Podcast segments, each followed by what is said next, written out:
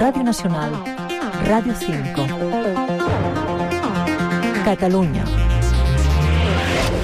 Bon dia, són tres quarts de vuit del matí. És dilluns, és 26 de febrer. Aquest dilluns, concretament a dos quarts de deu del matí, obre portes la 18a edició del Mobile World Congress. El recinte firal de Gran Via acollirà prop de 95.000 congressistes des d'avui i fins dijous en el principal mm, congrés tecnològic del món. L'edició d'aquest any compta amb uns 2.400 expositors d'uns 200 països, uns 1.100 conferenciants i ocupa 7 pavellons del recinte. Entre les novetats destacades es podrà veure el primer prototip prototip de cotxe volador o un exoesquelet que permet caminar a una persona sense mobilitat, tot sota una forta presència de la intel·ligència artificial. Una setantena d'empreses catalanes, centres tecnològics i entitats catalanes tindran un stand del mobile i prop de 300 al 4 Years From Now, el congrés que aglutina les empreses emergents del sector de la telefonia mòbil i que aquest any celebra la seva desena edició al mateix recinte que el mobile, al pavelló número 8. De seguida els expliquem aquesta i moltes altres notícies abans però ens interessem per la informació va servei.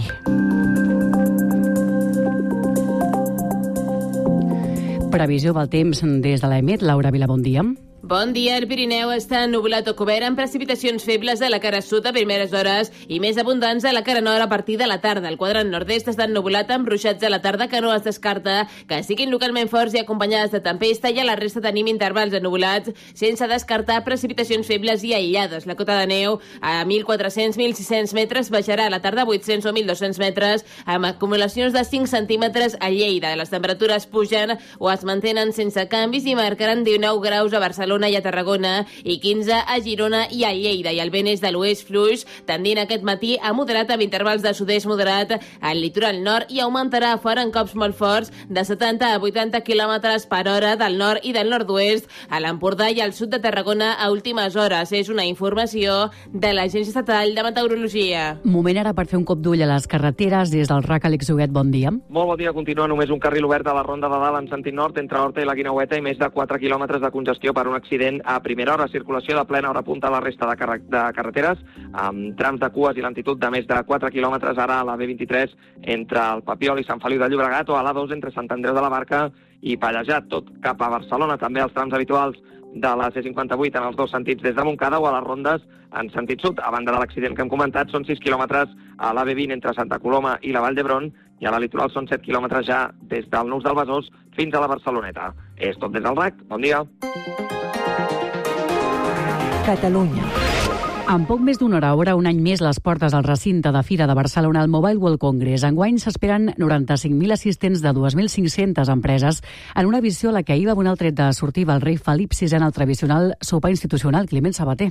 El monarca ha destacat les xifres d'una edició en la que tornen els professionals asiàtics, però que encara no arriba al rècord de 109.000 professionals de 2019. Sempre és un plaer tornar a Barcelona i fer-ho per una ocasió com aquesta en la qual la ciutat es converteix durant uns dies al centre internacional de les tecnologies mòbils. 95.000 assistents previstos de 200 països i 2.500 empreses com els gegants Google, Meta o Microsoft, fabricants com Samsung o Huawei o grans operadors com Telefònica, Orange o Vodafone un mobile cada cop menys mòbil, amb un 60% dels professionals procedents de fora de la indústria de la telefonia, com reconeix el CEO de la Mobile World Capital, Francesc Fajula. Efectivament, ens trobarem el menys mobile de tots els mobile fins a la història. Per això, a banda de nous models plegables o amb la bateria més potent del món, destaquen altres novetats com l'exoesquelet que permet caminar a una persona sense mobilitat o el cotxe elèctric que pot volar durant 180 quilòmetres, en una edició on la gran protagonista serà la intel·ligència artificial oficial.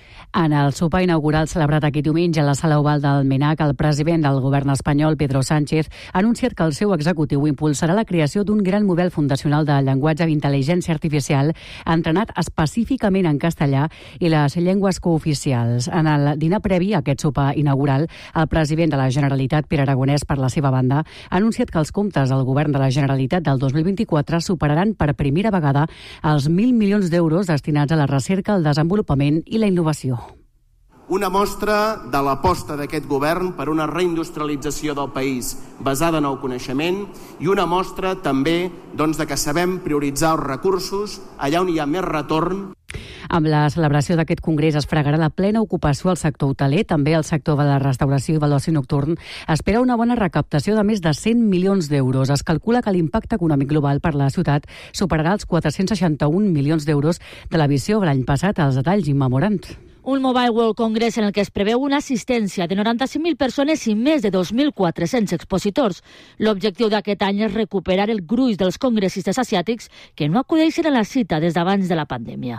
La Federació Catalana d'Associacions d'Activitats de Restauració i Musicals preveuen una despesa diària d'uns 300 euros per persona en restauració i oci nocturn, el que suposarà firment una facturació global de 105 milions d'euros. Un mobile que, segons FECASARM, arriba en temporada baixa. Joaquim Boadas, secretari general de la Federació. Doncs és un esdeveniment de capital importància per al sector a nivell de Barcelona, tota vegada doncs, que ens trobem en unes dates en les quals doncs, els locals tenen una molt baixa facturació i, per tant, amb, amb el mobile canvia totalment la pel·lícula, no?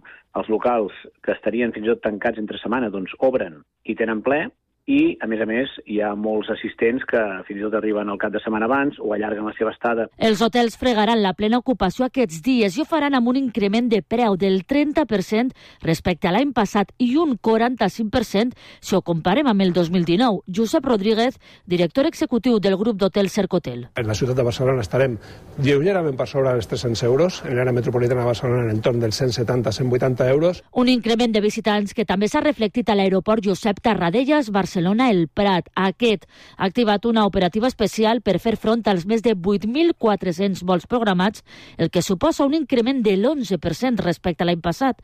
El nombre total de seients oferts superarà el milió i mig.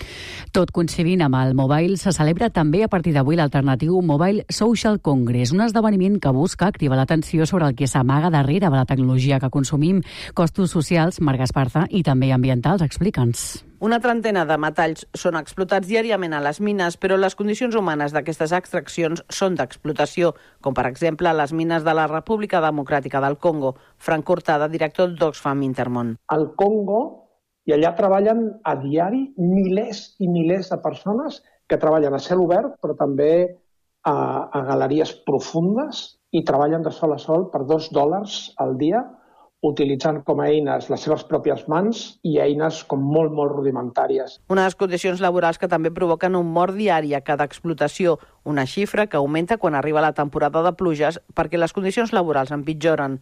Per conscienciar-nos d'aquestes situacions, se celebra el Mobile Social Congress, paral·lelament al Congrés de Mòbils. Clàudia Bosch, responsable de la campanya d'electrònica justa de SETEM. Anem a fer que durin més aquests dispositius i anem a posar un fre a l'obsolescència programada.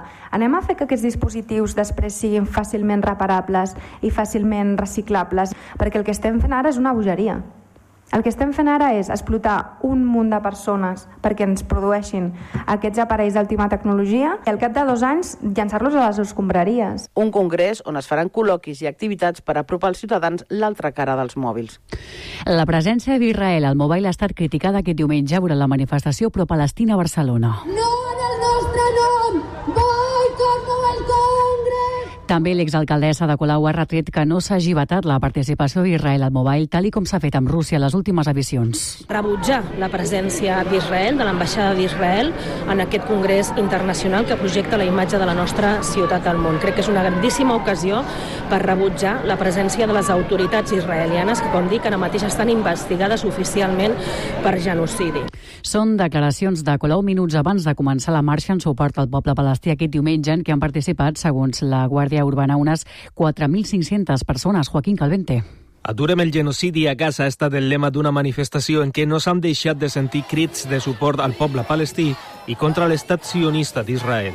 Els convocants de la marxa exigeixen al govern central l'embargament d'armes a Israel. Alice Samson, de la plataforma Prou Complicitat amb Israel. És horrorós pensar que armes que s'han fet a l'estat espanyol amb els nostres impostos han contribuït segurament a assassinar persones palestines a la franja de Gaza. També insten a l'executiu espanyol que lideri una petició d'alto al foc immediat a Gaza. Massib Khalila, de la comunitat palestina a Catalunya. Més de dos milions palestins estan perseguits del nord al sud de Gaza.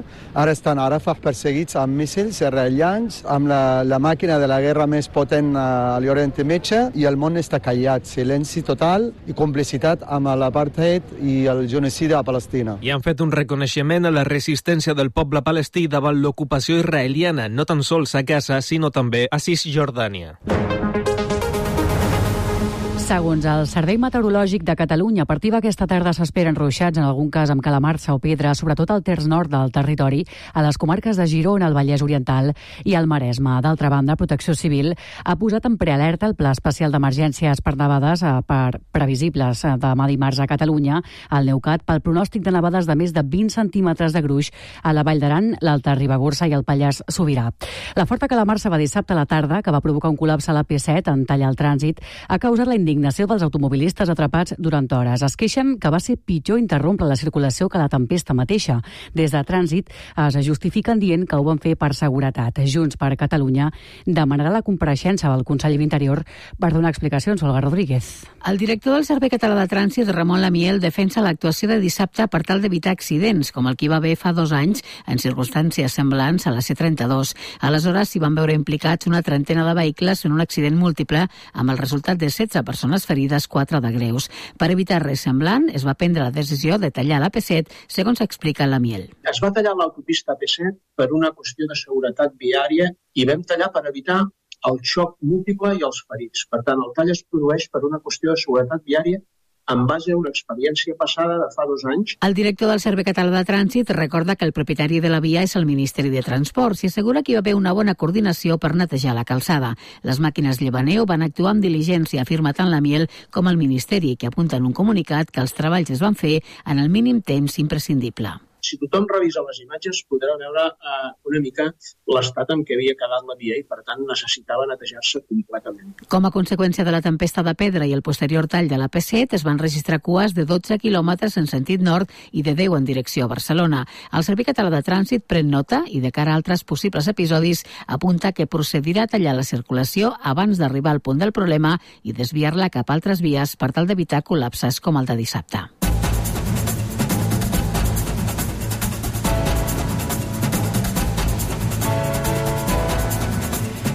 I en esports, el Girona se situa a 9 punts del primer equip a la Lliga, el Real Madrid, després de la victòria dels blancs contra el Sevilla. Els blaugranes són momentàniament segons a l'espera del que faci el Girona aquesta nit contra el Rayo Vallecano. David Figueira, bon dia.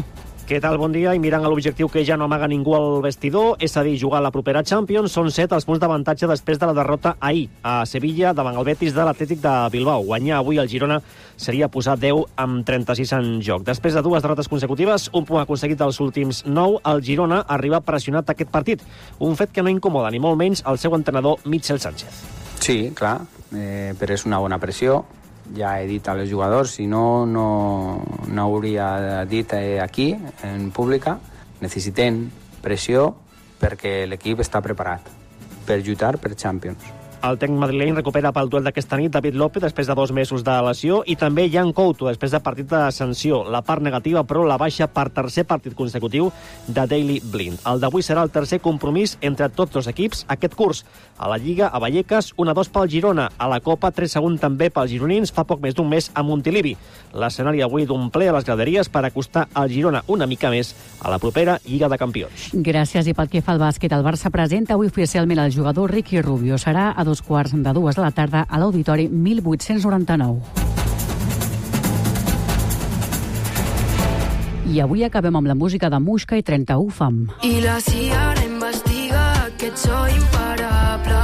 Faig mia quan em mira, però després busco a l'altre. Estic creixent todavía,